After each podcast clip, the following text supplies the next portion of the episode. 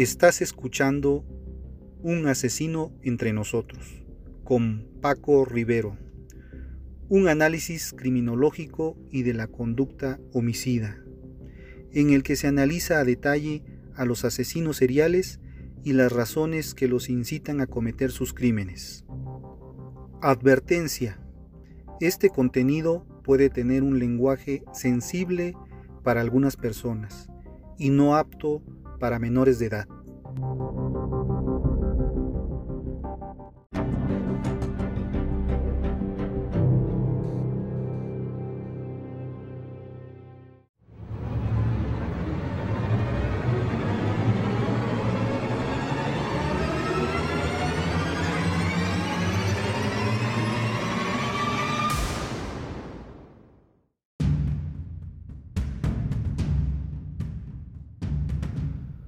Cuando tenía 12 años, mi papá me obligó a ir al velorio de un amigo suyo que yo no conocía. Cuando llegamos, me quedé en un rincón esperando la hora de irme. Mientras esperaba, se acercó un hombre, se agachó para verme cara a cara y me dijo, aprovecha la vida, chiquillo, persigue tus sueños, sé feliz y vive hoy como si fueras a morir mañana. Pasó la mano en mi cabeza, sacudió mis cabellos y se fue. Antes de irnos, mi papá me obligó a despedirme de su amigo muerto. Durante todo el tiempo que estuvimos ahí, me sentí muy nervioso, pero cuando miré el ataúd, me asusté como nunca. El muerto era el hombre que conversó conmigo cuando estaba en el rincón de la sala. Debo admitir que esto me atormentó durante muchos años y no se lo conté a nadie, hasta que descubrí algo increíble que cambió mi vida. Aquel difunto hijo de su madre tenía un hermano gemelo. Hola, yo soy Paco Rivero. Si eres nuevo, si escuchas este podcast por primera vez, te doy la bienvenida. Y si ya llevas tiempo escuchando, te agradezco que lo hagas y que lo sigas haciendo. En el caso de este podcast, las historias más violentas que se describen despertarán tu curiosidad y te permitirán hacer catarsis al enfocarnos en las desgracias de otros. Y todo esto lo podrás hacer mientras estás atrapado en el tráfico, mientras cocinas, mientras corres o haces deporte, mientras estudias o simplemente te transportas yo te recomiendo para que lo disfrutes, que apagues la luz y escuches. Te pido que te quedes conmigo en este episodio, hablaremos de la recomendación de un libro que estoy seguro que te va a gustar. El psicoanalista. También hablaremos de la historia de un Z, del caníbal de la guerrero. Hablaremos de la frase del día y otras cosas más que seguramente te van a gustar. La recomendación del libro es de John Kassenberg, el psicoanalista. La primera parte es una carta amenazadora donde el doctor Frederick Ricky Starr es un psicoanalista estadounidense con una larga carrera a sus espaldas y el día que cumple 53 años de edad recibe una carta de un psicópata que afirma que Rupenslinsky, que al parecer lleva de por sí el conocimiento de su vida rutinaria, le da un plazo de 15 días para descubrir su identidad o de lo contrario tendrá dos opciones, suicidarse o permitir que se destruya su vida o algún familiar que esté vinculado a él. Todo esto lo describe en la carta. Lo único que se sabe es que la causa de tales amenazas es la venganza por algún acontecimiento pasado que Ricky no recuerda. Las normas del juego incluyen no avisar a la policía y formular preguntas en el periódico, que Rupensinski responderá por el mismo medio.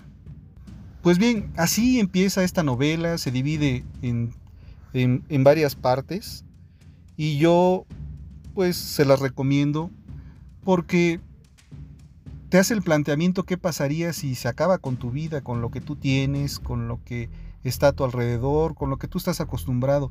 Tal vez es una rutina, tal vez es pura familia lo que tienes, pero nunca las visitas. Pero ¿qué pasa si se acaba todo? Se acaba tu, tu, tu carrera profesional y tienes que empezar de cero. Pues esta, esta novela te invita a reflexionar y a replantearte si lo que estás viviendo ya se vuelve una monotonía, si lo que estás esperando ya nada más que llegue el final, pero el plantearte qué pasa empezar de cero, cómo le haces para, para volver a empezar y con más energía, esta novela te ayudará a replantearte. Te la recomiendo. Bueno amigos, pues ahora vamos con la, con la historia de un Z. Pues Resulta que un joven de 18 años en Torreón se encontraba jugando en las canchas de, de básquetbol cuando de repente llegó un convoy y lo secuestró, lo subieron a la fuerza junto con otros jóvenes, lo subieron a, a, a las estacas, le llaman. Son, son camionetas con una sola cabina y atrás suben a todos los jóvenes que vienen armados. Bueno, pues lo suben, se lo llevan a, un, como un campo donde le enseñan, a bueno, los adiestran. Y él, él menciona que lo suben a, a la camioneta, los vendan los ojos, les ponen una capucha y se los llevan. Después de tanto recorrido entre piedras porque se sienten baches y está muy sinuoso el camino, con groserías los bajan y los meten a unas barracas. Posteriormente les ponen armas y los hacen tocar las armas y, disparar. No saben ellos qué es lo que está pasando porque tiene todo vendado.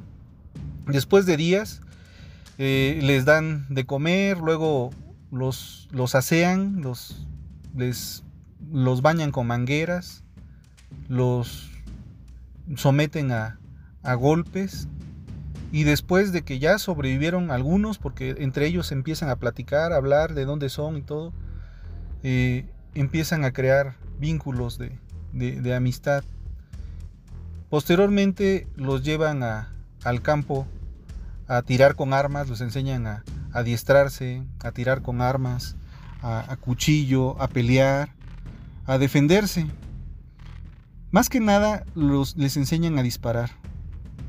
Dice él que posteriormente, después de que tuvo su adiestramiento, se lo llevaron a este muchacho de 18 años, se lo llevaron y lo, lo comenzaron a, a adiestrar. El adiestramiento consistía en conocer rangos, en conocer lugares, en conocer mapas, en conocer, este, aparte de entrenamiento de armas, también torturar. Una vez que ya están completamente adiestrados, nos llevan a lo que les llaman su graduación. Después eso puede durar entre tres meses. Nos llevan a su graduación y en su graduación los, los ponen en círculo y les dan droga. Los que quieran drogarse se drogan y les dan alcohol. Y se baja una persona ya grande con chaleco y, varios radios y ametralladora y muchas armas. Impone, se sube y les dice con groserías que se junten todos. Los llevan así como un tipo auditorio y les dicen, les enseñan a la policía y les dicen, miren estos, con groserías, son parte de nosotros. A ellos, están, ellos están en la nómina y con ellos, ellos, para que los conozcan, ellos no vamos a tener ningún problema. El, gobierno está a nuestra merced y ellos nos respetan. De ahora en adelante esta es su graduación y ahora son los Zetas. Vamos a pasar a lo que es su verdadera graduación. Y dice que los llevan a, a un lugar donde tienen a varias personas sentadas, encapuchadas, y ve que hay niños pequeños encapuchados también, mujeres, y enfrente de, de ellos hay otra persona encapuchada. Esa persona encapuchada no puede hablar porque él sí está, está este, forcejeando, resistiéndose a todo lo que vaya a pasar. Y les dice, miren, miren, bola de cabrones, les dice con más groserías, esto les va a pasar para aquellos que nos, nos traicionen. Para que traicionen va a estar muy difícil, porque después de esto se les va a quedar grabado que es lo que les pasa a los traidores. Los que se meten con la última letra, esto les va a pasar. Y se van hacia donde está la persona que está encapuchada, que está sola, le quitan la capucha y enfrente de ellos empiezan a quitarle la capucha a todos los que se encuentran enfrente de él. Todos están alrededor, están drogados y, están viendo todo lo que está ocurriendo porque no saben qué es lo que va a pasar. Y, menciona que empieza a gritar y tenía amarrada la, le pusieron una mordaza y empieza a gritar y a resistirse, se empieza a pelear como fiera, amarrado en una silla, la persona que está sentada. Dice, esto es lo que va a pasar a los que nos traicionen. Y les empiezan a quitar la capucha. Eran dos señores ya grandes, mamá, papá, luego una, una mujer que eran sus hermanas, unas mujeres que eran sus hermanas, luego otra mujer que era su esposa y otros, los niños que eran hijos de, de esta persona. O sea, trajeron a toda la familia. Y Enfrente de él alza un cuchillo el jefe de, la, de, todos ellos, el, el, Z, el jefe de, todos ellos, y empieza a cortarle la cabeza al papá. Luego va con la mamá, luego va con las hermanas, a cada uno les corta la cabeza hasta llegar con los niños. Es algo que no se pueden imaginar cómo, cómo va pasando y aquel se resiste. Cuando ya terminó y aquel ya, ya sufrió y ya vio todo eso que está pasando, les dice, miren, los que nos traicionen nosotros sabemos dónde vive su familia, dónde trabaja, quiénes son todos sus familiares y esto es lo que va a pasar a los traidores. Y por último, le cortan la cabeza al traidor. Con eso crean lealtad hacia ese grupo que es de delincuentes que son los Zetas. Y, es su graduación salen a las calles en estacas, se suben y como son jóvenes, ven al que los entrenó, al, líder, como si fuera el papá, y en cada enfrentamiento los, los van sometiendo a, a, que se, se, enfrenten a la policía, a los, que se, a, los de las demás delincuencia, a los, a los contras le llaman ellos. Y cada que sobreviven les dan mil pesos. Son muy pocos los que llegan a, a cobrar más de, aparte de su sueldo, que son 6 mil, 7 mil, 8 mil, 10 mil, les dan un bono extra por cada, por cada enfrentamiento que, sobrevivan. Y así van subiendo de, rango. Posteriormente así van ganando, por, por valentía van ganando sus rangos. Y así van, les pagan, les pagan en dólares, tienen mucho dinero para, para moverse. Y dicen que cuando llegan a la, al, punto de, los mandan a, a, recobrar una plaza o a, tener más plazas, llegan a una ciudad, en esa ciudad, pues lo primero que, deben de buscar es encontrar quiénes son los halcones. Los halcones son boleros, son muchachos que andan en, motonetas, otras personas que, que están de observadores en la calle que venden periódicos, que limpian los vidrios, todos esos son halcones. Se los llevan, los levantan y empiezan a, a, torturarlos para sacar información. Y una vez que tienen esa información se van para saber quiénes, dónde están las casas de seguridad, dónde están los almacenes, dónde están los líderes y empiezan a arrasar, llegan todas esas estacas y arrasar toda la ciudad para, para secuestrar y robar y así es como, como se hacen de una plaza.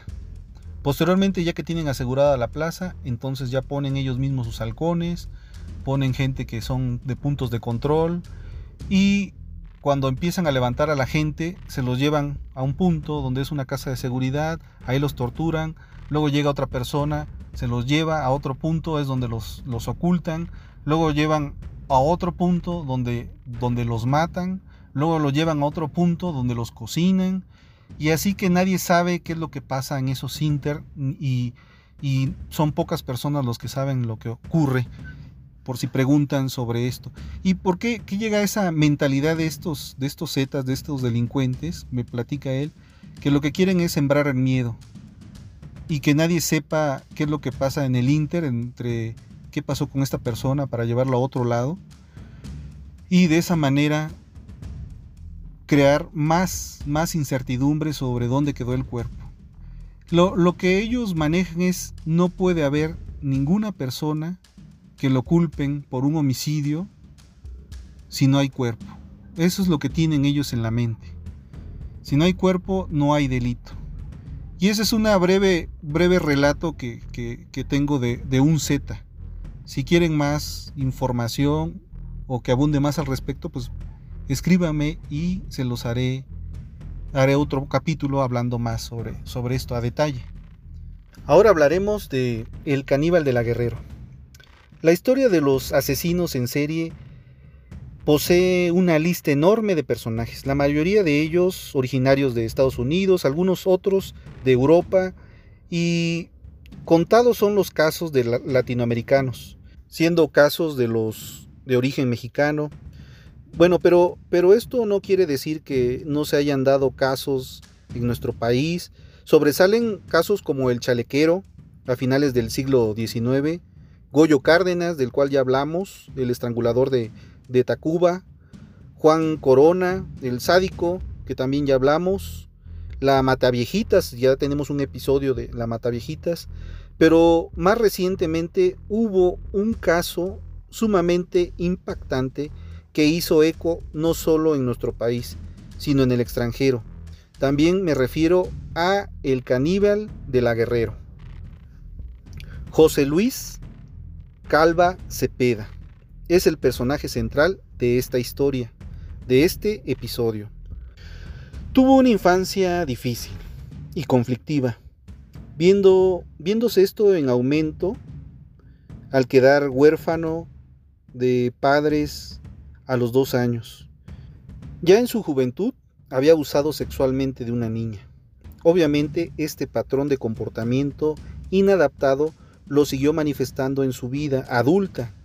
Esto a través del maltrato que le propinaba a su cónyuge hasta que la relación terminó en divorcio. El caníbal de la Guerrero. Así empezamos. Eh, hicimos un preámbulo, pero empezamos con el caníbal de la Guerrero. José Luis Calva Cepeda nació el 20 de junio de 1969 y falleció el 11 de diciembre del 2007. Fue clasificado como un asesino serial mexicano. Posteriormente fue conocido como el poeta caníbal, debido a su supuesta ocupación como escritor, poeta y dramaturgo. Sin embargo, no existen datos de que sus cuentos de terror, novelas negras o poemas del estilo eh, teórico romanticista fuesen publicados y difundidos o el caníbal de la Guerrero, conocido también. Mexicano cuyo nombre tomó relieve internacional tras producirse su detención el 8 de octubre del 2007 por parte de las autoridades mexicanas, acusándolo de canibalismo y triple homicidio. José Luis Calva Cepeda. Información personal. Otros nombres o motes sería el poeta caníbal y el caníbal de la Guerrero. Nació, como ya les había mencionado, el 20 de junio de 1969 en la Ciudad de México, Bandera de México, México. Falleció el 11 de diciembre del 2007 a los 38 años, en México, Distrito Federal. Bandera de México, México. Causa de muerte, ahorcamiento,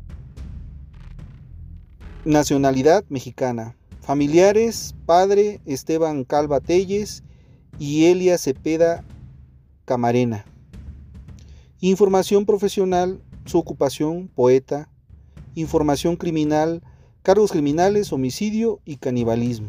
La condena, no hubo condena porque falleció antes de que fuera juzgado. Fue un asesino en serie acusado por el desmembramiento aparente, consumo de carne humana de sus víctimas, todas mujeres. Asesinaba y comía a sus novias. José Luis Calva Cepeda nació el 20 de junio del 2000, de 1969 en México. No tuvo una buena infancia. Sus padres fallecieron cuando él tenía dos años de edad. Su madre lo maltrataba mucho, incluso lo obligaba a decirles papás a sus actuales parejas. Cuando José Luis tenía siete años fue abusado sexualmente por el amigo de su hermano. Ya con 12 años de edad, tras no soportar el, el martirio, huyó de su casa y empezó a vivir en las calles. Es ahí donde conoce la vida del alcohol, prostitución y la droga. Ahí es donde descubrió que él era bisexual. Él ocultaba todo por miedo a que lo rechazaran. En el año de 1993, José Luis fue arrestado por poseer un arma blanca y en la prisión conoció a un hombre llamado Carlos Monroy. Con ese hombre mantuvo una relación homosexual durante el tiempo que estuvo en prisión. Tiempo después, cuando salió de la prisión, conoció a Aide. Se casaron y tuvieron dos hijas.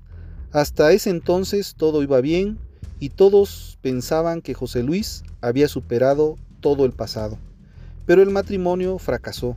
Ambos discutían mucho Así que Aide se fue a Estados Unidos llevándose a sus dos hijas. José Luis al perder a su familia empezó de nuevo su vida antigua, tenía muchas novias, prostitutas y bebía mucho alcohol. A pesar de su depresión, era bueno para escribir poemas, cuentos, novelas, poesía. En total había escrito 20 poesías, 800 poemas y novelas, 20 obras de teatro y 100 canciones. El 5 de octubre del 2007, los familiares de Alejandra Galeana Garavito, mujer de 32 años y madre de dos hijos, la reportaron como desaparecida. Ella no daba señales de vida ni respondía a las llamadas. Alejandra tenía una relación con José Luis y el día en que desapareció ellos dos se iban a encontrar. Por eso la madre de Alejandra llamó a José Luis para preguntar que si su hija estaba con él, pero él le dijo que no la había visto y que no sabía nada de ella, para que la madre de Alejandra le creyera, pero no lo creyó. Fue a pedir ayuda a la policía para que allanaran el departamento de José Luis. Así que el 8 de octubre de ese mismo año, la policía se dirigió al departamento de José Luis. Al ser sorprendido por las autoridades, trató de escapar y fue atropellado por un taxi. Las autoridades lo auxiliaron y el mismo día revisaron su domicilio. Entonces encontraron algo que los perturbó por completo.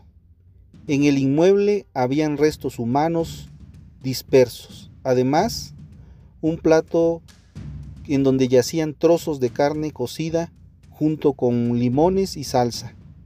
Lo más perturbador fue que la carne pertenecía a Alejandra. La policía encontró el tronco dentro de un armario, las otras partes cortadas a trozos fueron hallados en el frigorífico, mientras que el antebrazo estaba recién frito en la sartén. José Luis, al verse acusado con todas las pruebas del asesinato, aceptó que él había matado a Alejandra, porque ella quería terminar la relación. Según cuenta que el día 5 de octubre se vieron en su departamento donde Alejandra terminó su relación. Él enfurecido acabó con su con su vida ahorcándola y posteriormente la desmembró. Él dijo que su intención no era comérsela, solo quería verla en pedazos. Al revisar más su departamento encontraron un libro que estaba recién terminado de escribir y trataba sobre el canibalismo titulado Instinto Canibalismo. Y esto llevó a pensar a la policía que él sí en realidad era su intención comerse a Alejandra. Llevando a lo más profundo de la investigación, dieron que José Luis había matado a sus otras novias, como a Verónica Lidia, a la que le encontraron, la encontraron descuartizada en un terreno baldío. A Olga, una farmacéutica, que su cuerpo fue encontrado en medio de la calle tapado con un cartón. Se encontró también que una sexoservidora, conocida como la Jarocha, había sido asesinada en agosto del 2007, dos meses antes de la muerte de Alejandra. Todas habían fallecido ahorcadas y cortadas en pedazos. José Luis fue llevado a la prisión el 24 de octubre del 2007 por el triple asesinato, canibalismo y se enfrentaba a una pena de 50 años de prisión, pero en diciembre de ese mismo año encontraron a José Luis muerto en su celda. La policía dijo que fue un suicidio, pero la hermana de José Luis dijo que lo habían matado porque tenía rastros de haber sido golpeado y ahorcado posteriormente. Ahora hablaremos del lado oscuro del caníbal de la Guerrero. Se decía poeta, periodista, actor, curandero, escribió una decena de novelas y varias obras de teatro, aunque su especialidad era la poesía. De hecho, se ganaba la vida vendiendo sus obras por las calles, recitando poemas y monólogos en cafés, haciendo limpias. En total, tres fueron las víctimas del caníbal de la Guerrero. El modus operandi era el mismo. Las cortejaba a través de poemas, manteniendo un aire de misticismo y enfocándose en mujeres tímidas y solitarias. Las forzaba a ver pornografía sofílica y a tener relaciones sadomasoquistas que incluían ritos de brujería. Después de meses de relación, las mataba estrangulándolas, las mutilaba, se comía algunas partes, las cocinaba y se deshacía de los cuerpos. Fue detenido el 8 de octubre del 2007 debido a que una señora denunció la desaparición de su hija, señalando que sospechaba que el novio de esta, José Luis, le había hecho algo. La policía se dirigió al departamento de la de Calva, ubicado en la colonia Guerrero, cerca del Tianguis del Chopo. Este les dio el acceso a los policías a su departamento y en un descuido se quiso escapar por la ventana, cayendo del segundo piso y atropellado posteriormente por un taxi, por lo que fue atendido por la Cruz Roja. En este departamento la policía encontró el tronco de la desaparecida, oculto dentro de un closet, además de otras partes en el frigorífico, huesos humanos en una caja de cartón y restos de carne guisada en un sartén, la cual se comprobó que era de origen humano. Se encontró diversos materiales pornográficos, material de brujería, películas de contenido violento, y fotocopias de textos. Después de recuperarse de sus lesiones, fue internado en el reclusorio Oriente en espera de su proceso. En ese lugar escribía poemas que los otros reclusos le pedían para sus parejas, para sus novias, a cambio de dinero, el cual utilizaba para comprar drogas. Finalmente, el 11 de diciembre de ese año, el caníbal de Guerrero se suicidó ahorcándose en su celda, utilizando para ello un cinturón. Sus familiares nunca creyeron esta versión y suponían un homicidio por parte de los otros reclusos, debido a que Calva no podía pagar sus cuotas que le cobraban. Ahora hablemos de la captura. Fue sorprendido por las autoridades en su casa después de una denuncia iniciada por los familiares de su pareja sentimental, Alejandra Galeana Garavito, mujer de 32 años y madre de dos hijos, que previamente había descuartizado en su casa. Sin embargo, el 16 de octubre se declaró culpable del asesinato ante la Fiscalía del Distrito Federal, pero negó haber practicado el canibalismo, declaraciones que no hicieron mover la postura del fiscal Gustavo Salas, que mantiene la línea de premeditación y la consumación del acto de caníbal, puesto que dice, en la sartén se encontró restos de carne y un plato con cubiertos y hasta un limón, que nos hace presumir que las consumió. Calle del Sol, número 76. La policía encontró el tronco de Alejandra, que fue reportada como desaparecida el 5 de octubre del 2007 por sus familiares, dentro de un armario. Las otras partes, cortadas en trozos, fueron hallados en el frigorífico, mientras que el antebrazo estaba recién frito en la sartén.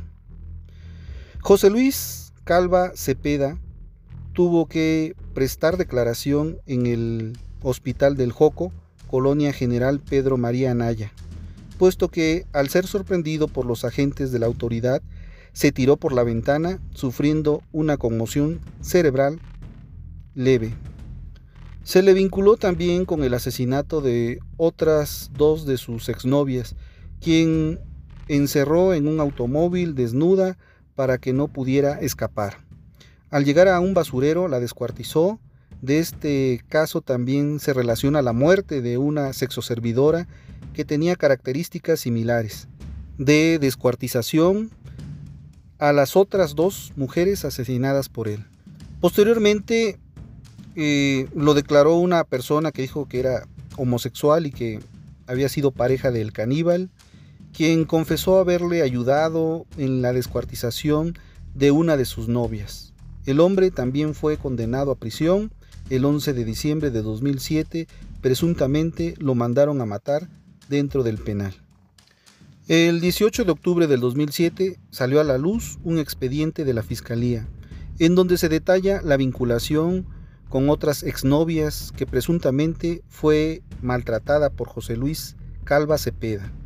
Se trata de Olga Livia, una profesora de inglés de 23 años, quien fue obligada a ver películas pornográficas de sofilia y a tener relaciones sexuales sadomasoquistas. De esta manera terminó uno de los casos más impactantes de la nota roja en nuestro país, el caníbal de la Guerrero. Anécdotas de abogados. Medios de prueba. Un abogado va manejando en la carretera, de repente ve un armadillo. A media carretera deshidratado. Se detiene y le da un poco de agua. Lo sube a la cajuela, se lo lleva pensando en un futuro adobo de armadillo. Más adelante lo detienen en un puesto de revisión de rutina. Entonces el oficial abre el maletero y halla el armadillo. Y exclama, está usted en graves problemas. ¿Sabe usted que está prohibido traficar y transportar animales silvestres? El abogado contesta, no oficial, está usted en un error. Se trata de un animal doméstico. Lo tengo desde su nacimiento. Se lo puedo demostrar. Siempre le silbo y viene hacia mí. Está bien, dice el oficial. Vamos a ver si es cierto lo que usted dice. Tomando al animal y depositándolo en el piso. Inmediatamente, el animalito se interna corriendo en el monte y desaparece. Ahora sí, amigo, Demuéstreme silbando que el armadillo es en realidad su mascota, y yo lo dejo continuar con su viaje. A lo que el abogado responde, ¿cuál armadillo? Moraleja. En el derecho procesal queda establecido que los medios de prueba son aquellos instrumentos que sirven para demostrar la certeza de los hechos controvertidos en el proceso, sobre la base del reconocimiento judicial que realiza el juez. La utilización de los medios de prueba pertinentes para la defensa está configurada como un derecho fundamental. La fracción quinta del apartado A del artículo 20 de nuestra Constitución dispone, la carga de la prueba para demostrar la culpabilidad corresponde a la parte acusadora. Ahora amigos, vamos con la frase del día. Ni el amor es una jaula, ni la libertad es estar solo. El amor es la libertad de volar acompañado. Es dejar ser sin poseer. Gabriel García Márquez. Muchas gracias por haber llegado hasta el final. Quiero que recuerdes que tengo una opinión, pero es mi opinión y podría estar mal. ¿Por qué arruinar la tuya? No se pierdan el próximo episodio en donde hablaremos de los Zetas, el cártel de los Zetas, de dónde viene su nombre, que es considerado como la última, la última letra, y si se van a lo a latín es que significa luz. También hacen referencia al traje azul Z, que es el traje de gala que usan los militares, cómo, cómo asolaron en la parte norte y cómo tuvieron mucho territorio en el sexenio de, de Felipe Calderón, cuántos asesinatos y desapariciones que fueron atribuidos a los Zetas, que no dejaron rastro, acababan con sus enemigos y los cocinaban. No se pierdan el próximo capítulo, hablaremos de ello. Recuerda que cada semana te compartiré mis ideas, pensamientos, experiencias, eh, experiencias personales sobre temas de la vida cotidiana, pero con un toque personal que te hará ver las cosas de distinta manera, para dejar de actuar en automático y tomar las riendas de tu vida, para elegir tu destino. Significaría mucho para mí si me sigues en mis redes sociales, si comentas, si me compartes con tus amigos, con tus enemigos. También asegúrate de dejar un comentario con ideas para el próximo capítulo o episodio, o si tienes algún consejo para mejorar mi podcast, te lo agradecería mucho si ah, me lo haces saber. Les doy las gracias por escucharme, por el apoyo que he recibido en este podcast. Realmente este apoyo ha servido bastante para seguir creciendo y para seguir creando nuevo contenido para ustedes. Espero sus comentarios, no me despido, solo les digo hasta el próximo episodio. Infinitas gracias y gracias por estar. Recuerda que quien convive con monstruos debe tener cuidado de no convertirse en uno de ellos. Mi nombre es Paco Rivero y este es Un asesino entre nosotros. Y nos escuchamos la próxima semana. Hasta entonces.